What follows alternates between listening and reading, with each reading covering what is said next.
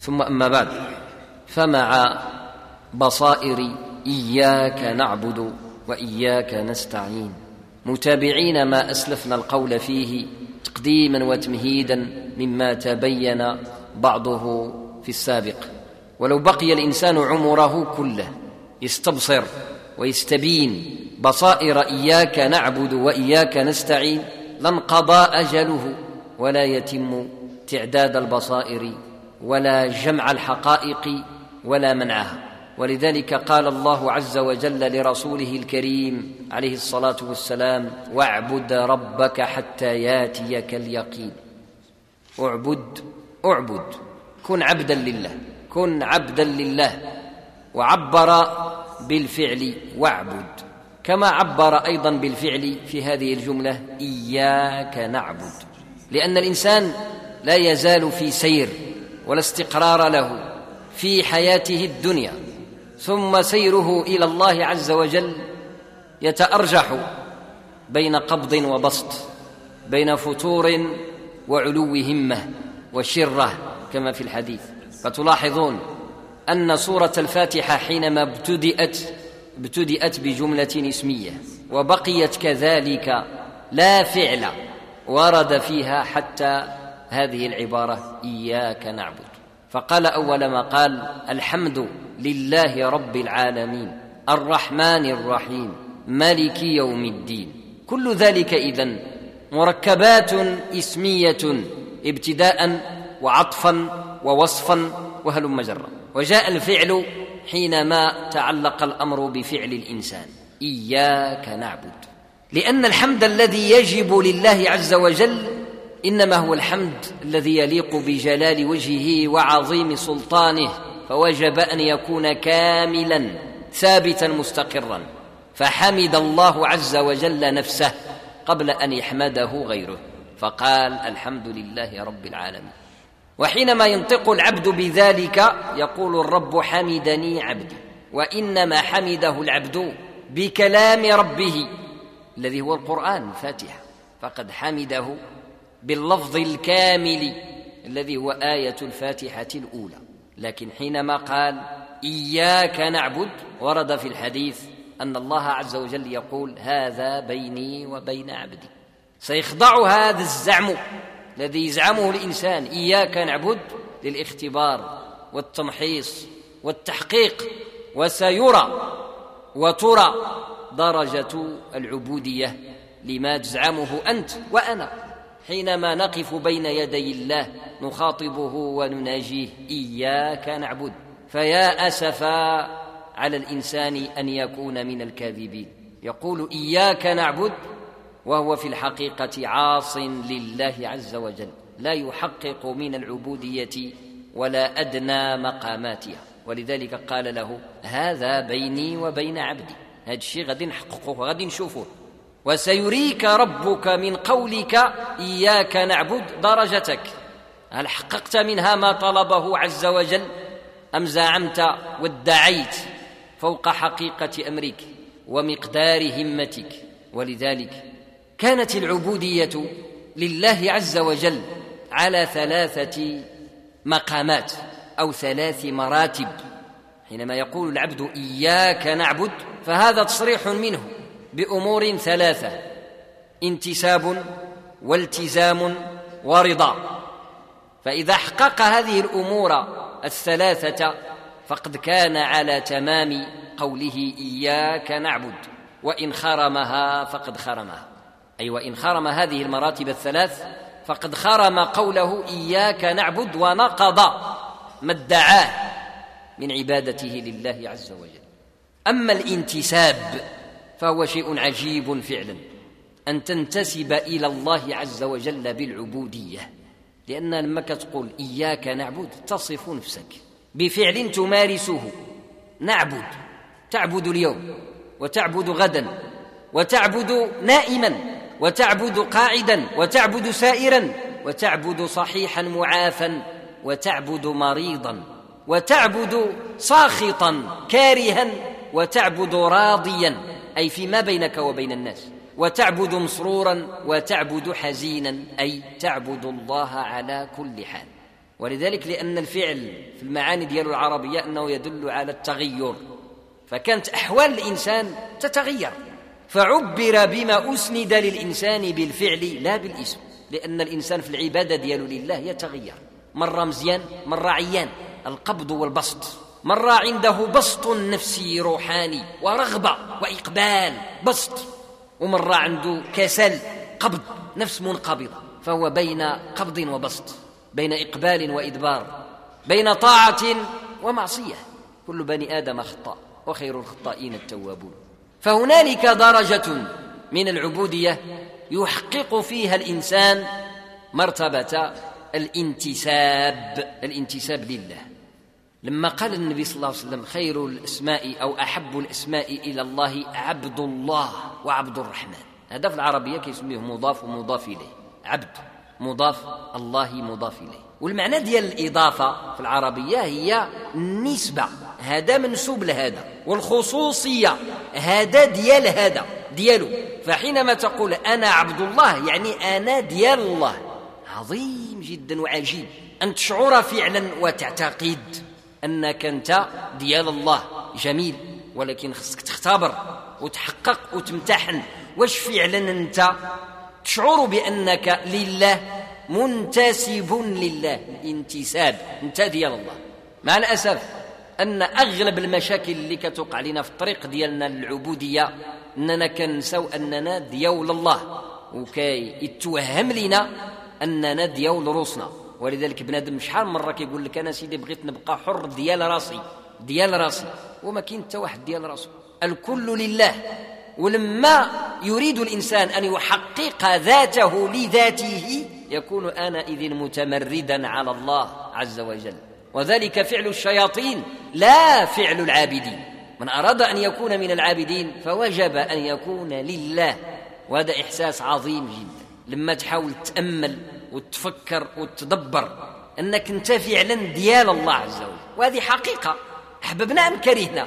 ولكن شكون هي العبادة؟ العبادة أن تحقق ذلك في نفسك ووجدانك يعني تشعر به. وقلنا قبل أنه نحن عباد لله كرها من غير خواطرنا. ولكن العبودية اللي كيتكلم عليها ربي عز وجل وطالبها منا هو أن نكون عبادا لله اختيارا. كما أننا عباد له كرها. إحنا مكرهين أن نكون عبادا لله بدءا من الخلق من نهار خلقك.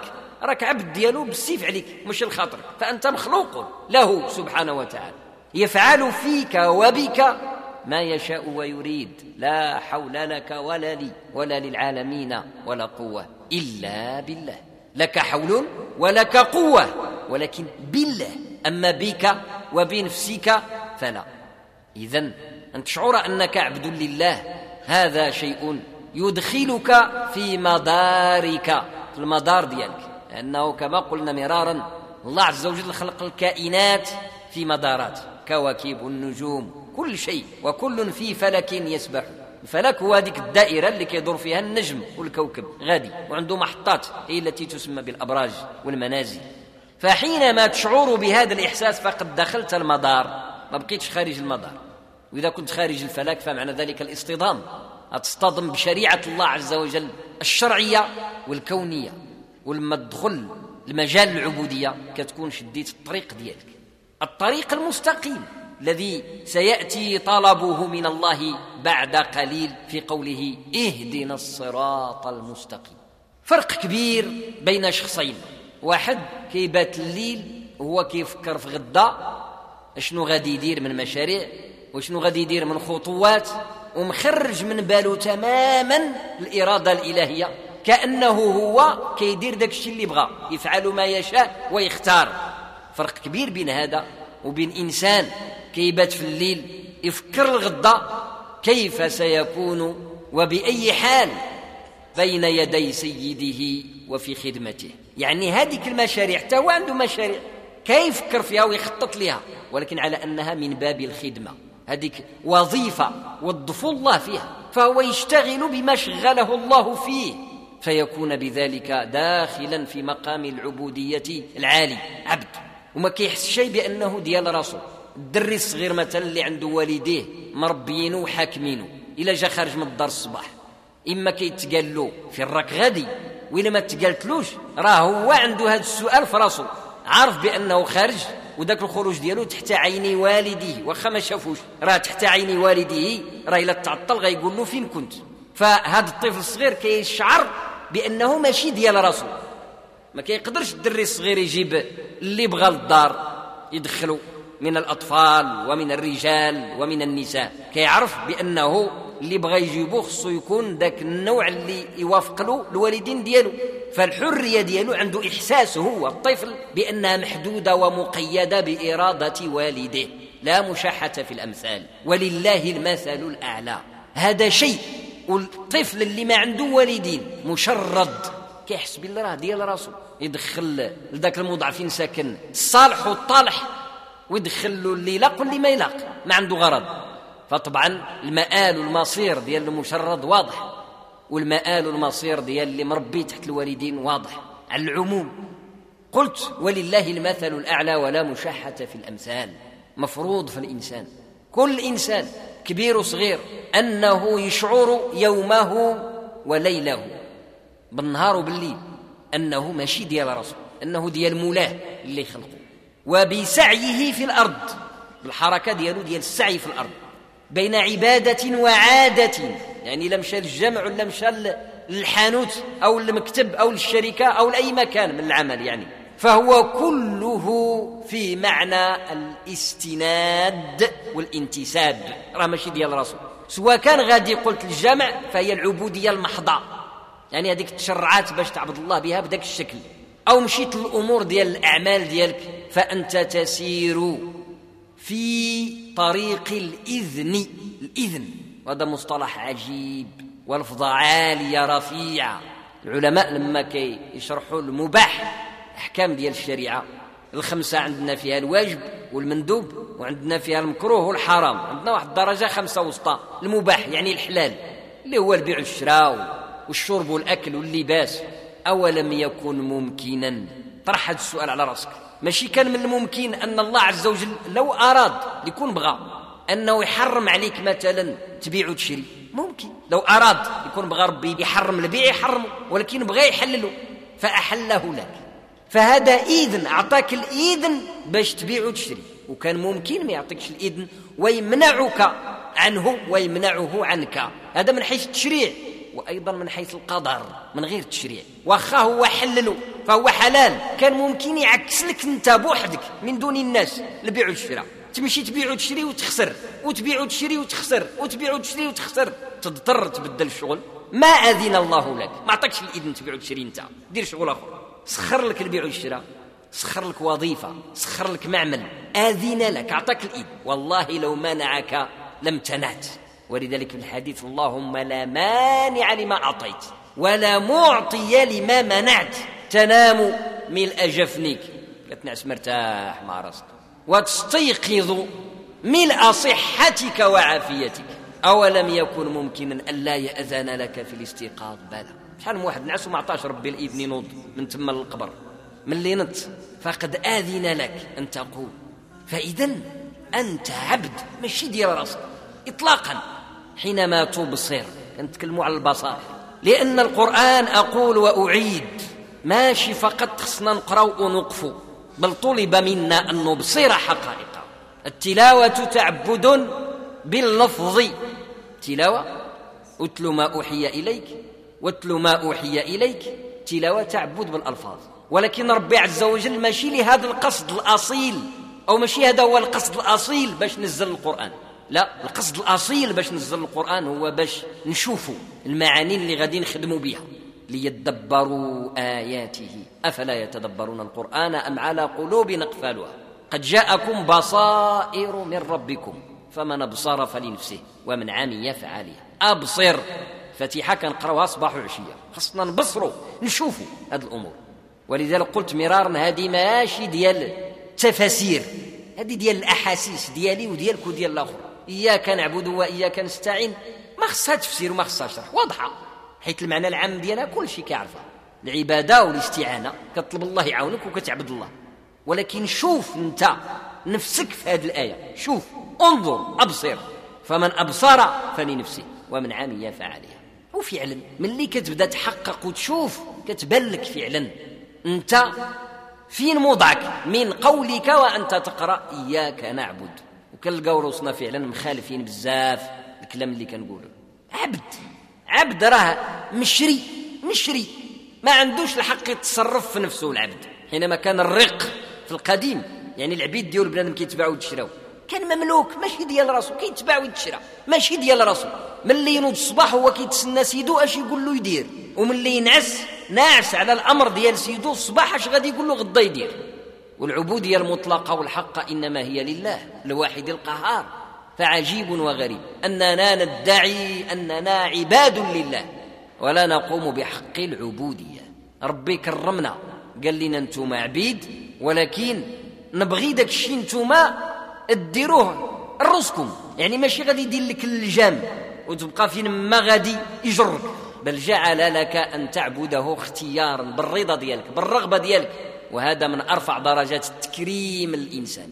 الكائنات كلها تعبد الله قهرا لا اختيارا قهرا من غير خطره خاضعة لله. إما لأنه نزع منها نوازع الشر ما فيهاش كاع الرغبة ديال الشر كالملائكة. أو لأنها جامدات تتحرك بنواميس ربانية قاهرة بقهر الله لها كالأرض والقمر والشمس وهلم جرا الإنسان لله عز وجل أرفع إلى أعلى درجة من التكريم حينما يستقيم يكون في أعلى عليين وحينما ينحرف عن مداره ويشرد ينزل أسفل سافلين. ماشي غير عبث أن النبي صلى الله عليه وسلم قال أحب الأسماء إلى الله عبد الله وعبد الرحمن. لأنه هذه العبودية التي بها ينتسب الإنسان إلى الله بها يحقق وحدانية الله عز وجل اعتقادا وألوهيته سبحانه وتعالى خضوعا وخشوعا. إن إذا كنت ديال الله فأنت منتسب له أنت دياله. وهو الله عز وجل فإنك توحده بذلك. وإذا كنت دياله سبحانه وتعالى فإنك لن تتصرف إلا وفق إرادته فأنت خاضع له عملا وسلوكا. وهذا كيتطلب مني ومنك ومن سائر المسلمين أننا نفتح الطريق قدامنا للتعرف على مولانا مولانا اللي إحنا ديولو يجب عليك أن تعرف أنت من وتنتسب إلى من. ومشكلتنا في هذا الزمان الفتان أنه ماشي ما كيخليكش تفكر في ولادك أو أحوالك. ما كيخليكش تفكر في راسك ولا في مولاك اللي خلقك. زمان فتان انسان كينسى راسو فعلا. بسبب تزاحم الحوادث والأشغال والهموم. ولكن النبي صلى الله عليه وسلم قال لنا من جعل الهموم هما واحدا هم المعاد كفاه الله سائر همومه اللي الهموم ديالو كلها جمعة ديال الخدمة وديال الأولاد وديال كل شيء ديال الدنيا. وجعلها هم واحد هو هم الآخرة. ربي تعالى كيقضي له الهموم ديالو كاملين. كفاه الله سائر همومه ماشي المعنى أنه ما يفكرش الإنسان في ولاده في تجارته وخدمته وحانوته ووظيفته وشركته لا. ولكن ما تخليكش هذه الأشكال وما تقطعش الطريق عليك. من أجل التفكير في نفسك وفي من خلق نفسك. نهار تولي هذه الأمور قطعت عليك الطريق في هذا الاتجاه فلا خير فيها ولا بركة. وشرها أنئذ غالب على خيرها وخيرها مغلوب ولا خير في الخير المغلوب. لأن الخير والشر في الأشياء وفي الأفعال في الدنيا متداخلين واحد داخل في واحد والفعل اللي شره غالب على خيره راه شر كله لأن ذاك الخير ديالو كيكون مغلوب اذا ما نافعش ما كيعطي نتيجة. كما في قول الله عز وجل يسألونك عن الخمر والميسير قل فيهما إثم كبير ومنافع للناس منافع للتنكير والتقليل ولأن هذه المنافع قليلة وإثم كبير هو الكبير فغالب الإثم الخير ولم يعد لذلك الخير فائدة. فاستأثر بها الشر آنئذ فكذلك لما أمور الدنيا من المباحات يصبح شرها عليك غالبا فلا خير فيها. فإذا خصك تحاول أنت أن تجاهد أن تجاهد نفسك في الله أن تجاهدها بالقرآن حتى تغلب خيرها على شرها. فيكون الشر آنئذ رغم أنفه خادما للخير. من رد في القاعدة القاعدة ديال الجرح والتعديل من كان فضله أكثر من نقصه. رد نقصه إلى فضله. هذاك النقص ديالو كيتحتسب من الفضل ديالو. والعبودية لله تحقق لك هذا. كيولي لما كتسخر جميع الأشياء اللي بين يديك وتجعل الهموم ديالك كلها للمعاد. الله عز وجل يبارك لك فيها وينوب عنك فيها بالوكالة. وكفى بالله وكيلا. كينوب عليك في تجارتك وينوب عليك في ولادك في التربية ديالهم ينوب عليك في كل أمرك كل ما يهمك ينوب عنك. هذا معنى ديال التوكل على الله عز وجل. تتوكل على الله أي اجعله وكيلا. وكيل ديالك وكيل ديالك. يحاجج عنك ويخاصم عنك ويدافع عنك. شيء عظيم. ولكن حتى تكون ديالو. إياك نعبد ديالو. وباب معرفة الله لتكون لله وبالله. ذكرناه مرارا هو الأسماء الحسنى. راه هذه الأسماء الحسنى أيها الإخوة راه ماشي ذكرهم الله عز وجل في القرآن وفصلهم غير هكذاك زواق حاشا. بل لها وظائف عجيبة وعظيمة طلب منا أن ندعوه عز وجل بها وأن نستند إليه بها. وأن نعبده سبحانه وتعالى بها وأن نعرفه بها. في التوحيد توحيد الربوبية. من أهم أصوله توحيد الأسماء والصفات. إيش معنى توحيد الأسماء والصفات؟ ماشي تحفظ. كذا وكذا وكذا. لا أبدا. ولكن أن تجعل كل ما نطقت به تلك الأسماء في قلبك شعورا متجها لله وحده دون سواه. وأن تعتقد إحساسا ووجدانا بأنه هو سبحانه وتعالى الرحمن الرحيم الملك القدوس السلام المؤمن إلى آخر الأسماء. فحينما تطرق باب ربك تعلم من؟ جمع كل صفات الكمال وكل أسماء الجمال. ما بقيش شي حاجة ديال الخير من دونها. فماذا بعد الحق إلا الضلال؟ فهذا التعبير هذا إياك نعبد مشعر بحركة حركة فعل العبادة مشعر بالسير. وهو معناه لا يتحقق طفرة. ماشي يعني تبات واحد ليله وتصبح وتلقاه كامل عندك.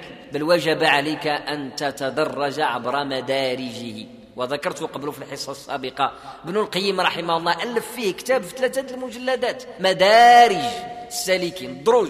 درجة مورا درجة مورا درجة وانت غادي. واحذر أن تكون من النازلين. احرص أن تكون من الصاعدين. حققت اليوم درجة فكر غدا في وحدة.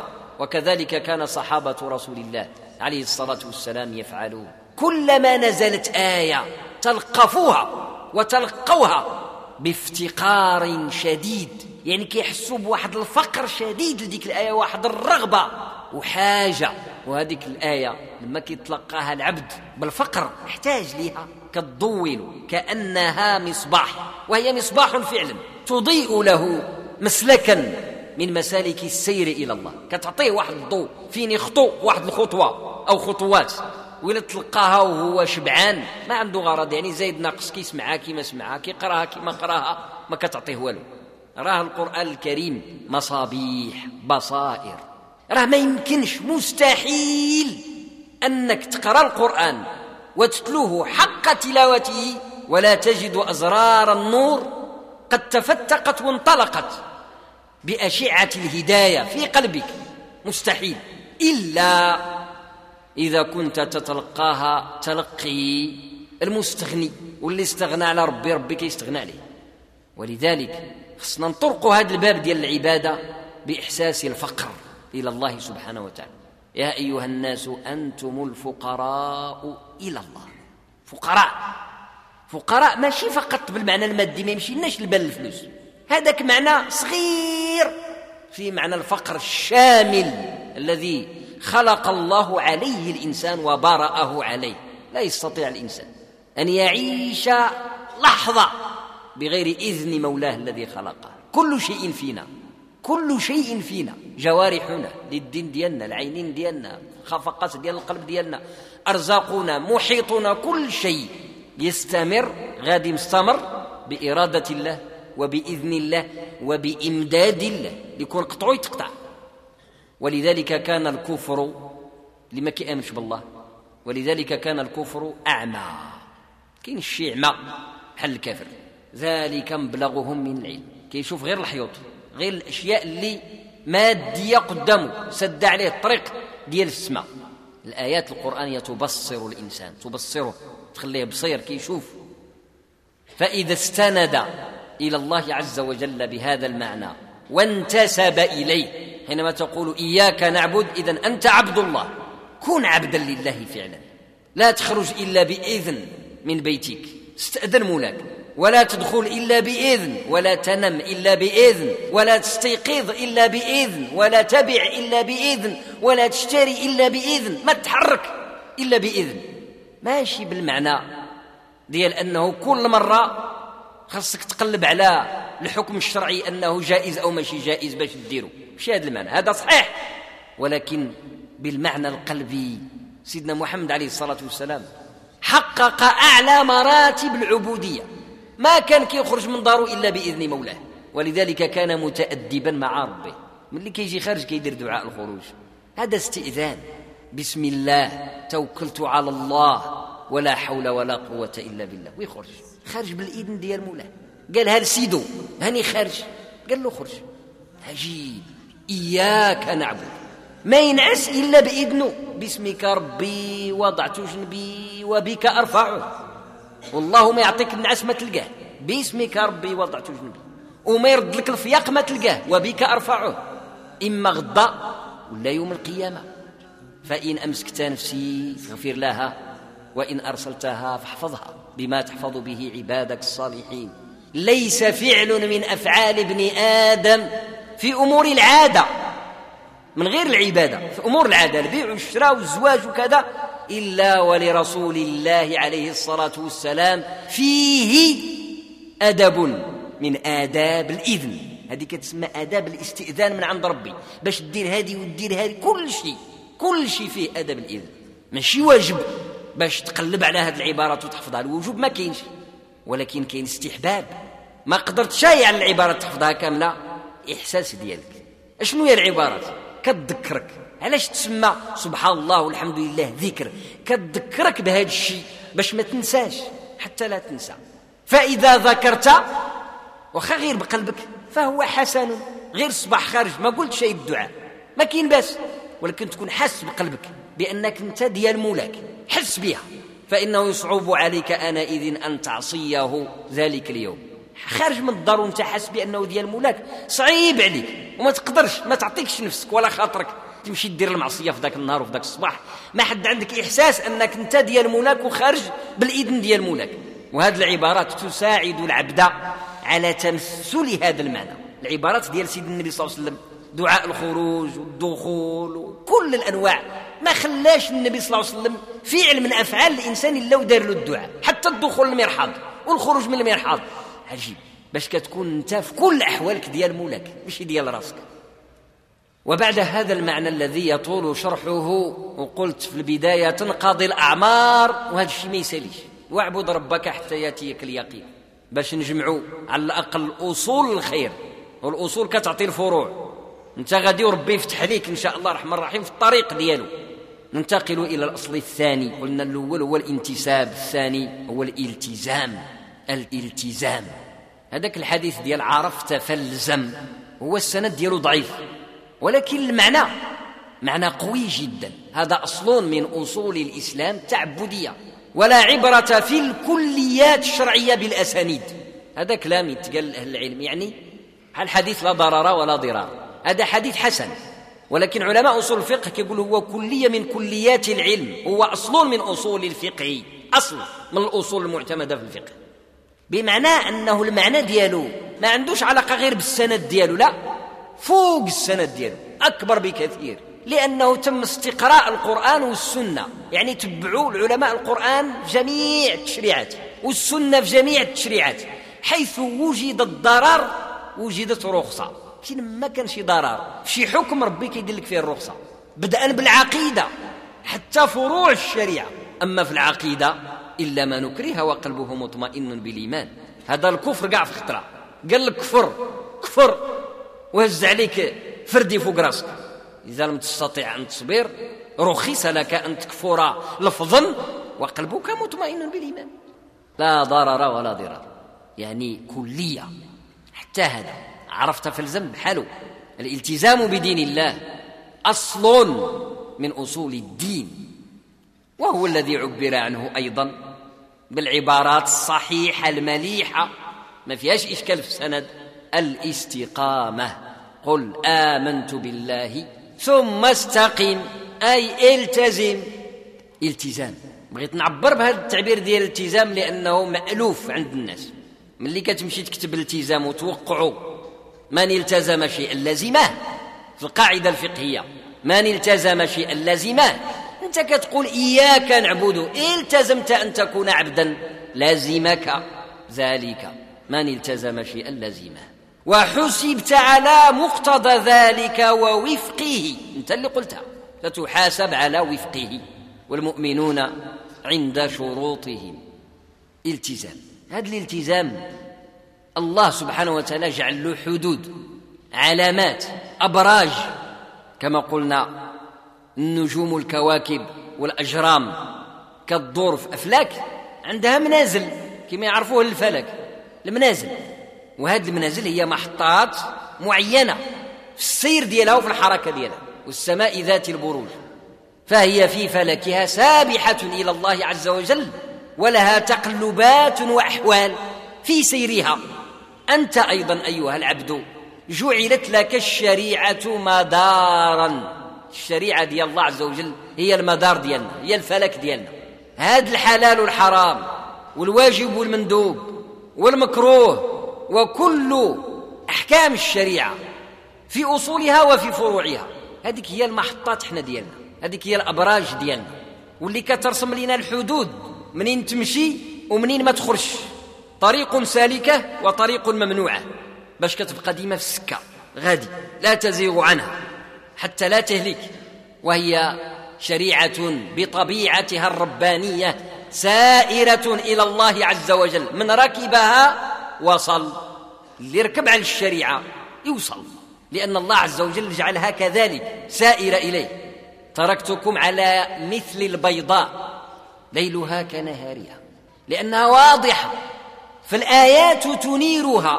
ما عمر الليل والظلام ما يكون عندها. لأن الآيات كتنورها دائما منورة. آيات القرآنية والآيات الكونية تنير شريعة الله عز وجل التي وضعت لك. فهذه الشريعة إحنا مع الأسف المسلمين غالطين فيها بزاف. وكثير منا كيبداو يتشاطروا مع الله عز وجل. كيتشاطروا معاه. في هذه الأحكام ما تشاطرش مع ربي. تعامل مع ربي بالكرم. سبحانه يعاملك بالكرم. كون كريم مع مولاك يكون مولاك كريم معك. في الحلال والحرام في الواجب أو في المطلوب والمهروب. اللي طلبها ربي منك أعطيها. ما تبقاش تقلب كي دير تفلت منها. بل أعطيها بلوفة. واللي منعاه منك ربي هرب منها. وهرب منها بلوفة. وهو أن تترك الشبهات. علاش؟ لأنك تعتقد آنئذ أنه قداش ما هربت من الشبهات كتكون في قلب الطريق. أما أحسن لك. وأنت سائر في المحجة في الطريق ديال الله عز وجل. تكون في قلب الطريق عندك الأمان والاطمئنان والسكينة بالله راك بعيد عن الحاشية. كنت في الحاشية أنت في الطريق نعم. ولكن من يضمن لك أن تزيغ. فلو زغت قيد أنملة مشيت في الهاوية. والشريعة أشبه ما تكون بجسر نصب على فضاء مظلم. بحال واحد القنطرة ضاوية فيها الضوء واضحة. ولكن منصوبة هذيك القنطرة عالية منصوبة في واحد الفضاء واحد الهواء في هاوية مظلمة الظلام ليس لك من النور إلا ما يضيء طريقك المستقيم صراطك المستقيم. والضوء قوي لا ينقطع ليل نهار. ليلها كنهارها. بصائر. هذا النعمة اللي أعطاك ربي عز وجل ديال الهداية. من غير الآداب أن تشاح.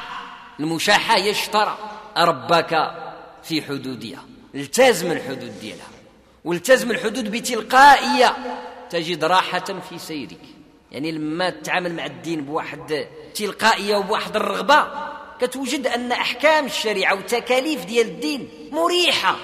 ما كتبقاش حس بالتعب وبالتكلف وبالمشقة.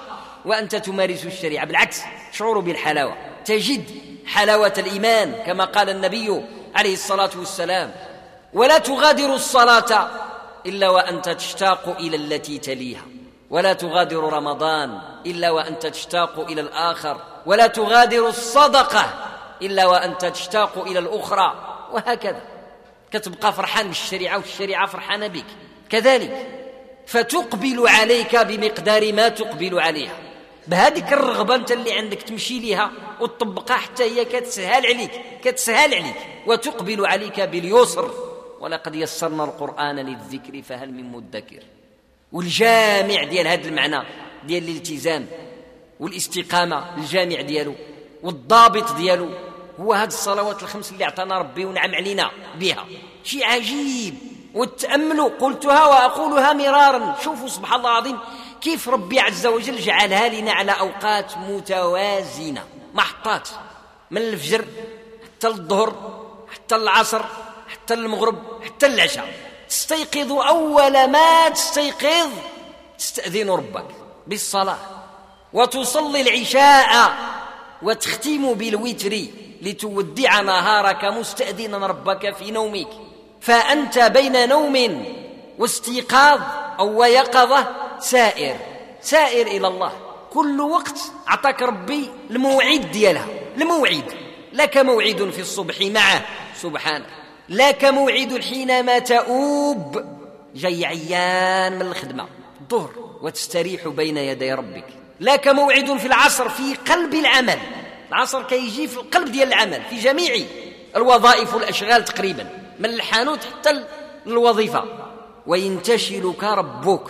كيجبدك من ذاك العمل ديالك. حي على الصلاة استرح شوية. بين يدي ربك وتغرب الشمس والنفس ديال بنادم مع غروب الشمس. وهذا شعور عام عند الناس كاملين حتى عند غير المسلمين. حتى عند غير المسلمين. غروب الشمس كيعطي واحد الحالة نفسية للإنسان سبحان الله العظيم. بالرغبة في السكينة. هي كيعطيها للكائن الحي ماشي غير الإنسان. حتى الطيور غير تغرب الشمس كتلقاهم موليين. فكذلك الإنسان عنده واحد الإحساس ديال خصو يرجع.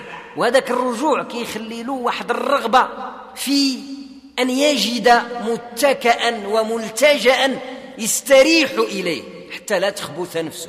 واللي كيرجع للصلاة في المغرب هذا كيجدد الحياة ديالو. والذي لا يرجع إلى حياة يرجع إلى موت انئذ وإلى خبث والعياذ بالله. ثم حينما يغشى الأرض ظلام كيشعر الإنسان بالرغبة في الأنس خصو يتونس الأنس الروحاني الرباني. فيجد في تلك الصلاة صلاة العشاء لذة أخرى تنوب عن الليل كله حتى الفجر. ولذلك الصلاة ديال العشاء الوقت ديالها ممتد. والنبي صلى الله عليه وسلم حبب وحض الصحابة باش يأخروها. ما استطاعوا إلى ذلك سبيلا. واحد المرة النبي صلى الله عليه وسلم تعطل عليهم ما خرج شيء من الدار حتى نام الصبيان وانقطعت الحركة في المدينة المنورة. ديال البشر. عاد صلى بهم العشاء. وقال لولا أن أشق على أمتي. يكون ماشي ما بغاش النبي صلى الله عليه وسلم يعني يتعب المسلمين ويصعب عليهم. كان رحيم بالأمة بالمؤمنين رؤوف رحيم ليكون دار لهم العشاء في ذاك الوقت المتأخر من الليل.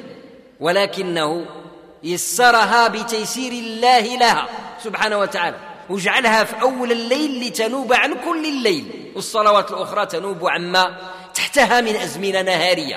محطات أنت أيها العبد في صلواتك الخمس كالقمر وكالأرض وكالشمس والشمس تجري لمستقر الله. ذلك تقدير العزيز العليم. والقمر قدرناه منازل. حتى الإنسان قدره الله عز وجل منازل. فإما أن يستجيب للتقدير الشرعي التشريعي اللي هو هذه الصلوات وإما أن يستجيب كرها بزز منه للتقدير الكوني وهو الطفولة والشباب والكهولة والشيخوخة والموت منازل أيضا. إلى ما صليت أنت بخاطرك فسيشهد عليك عمرك عبر منازله والقمر قدرناه منازل حتى عاد كالعرجون القديم.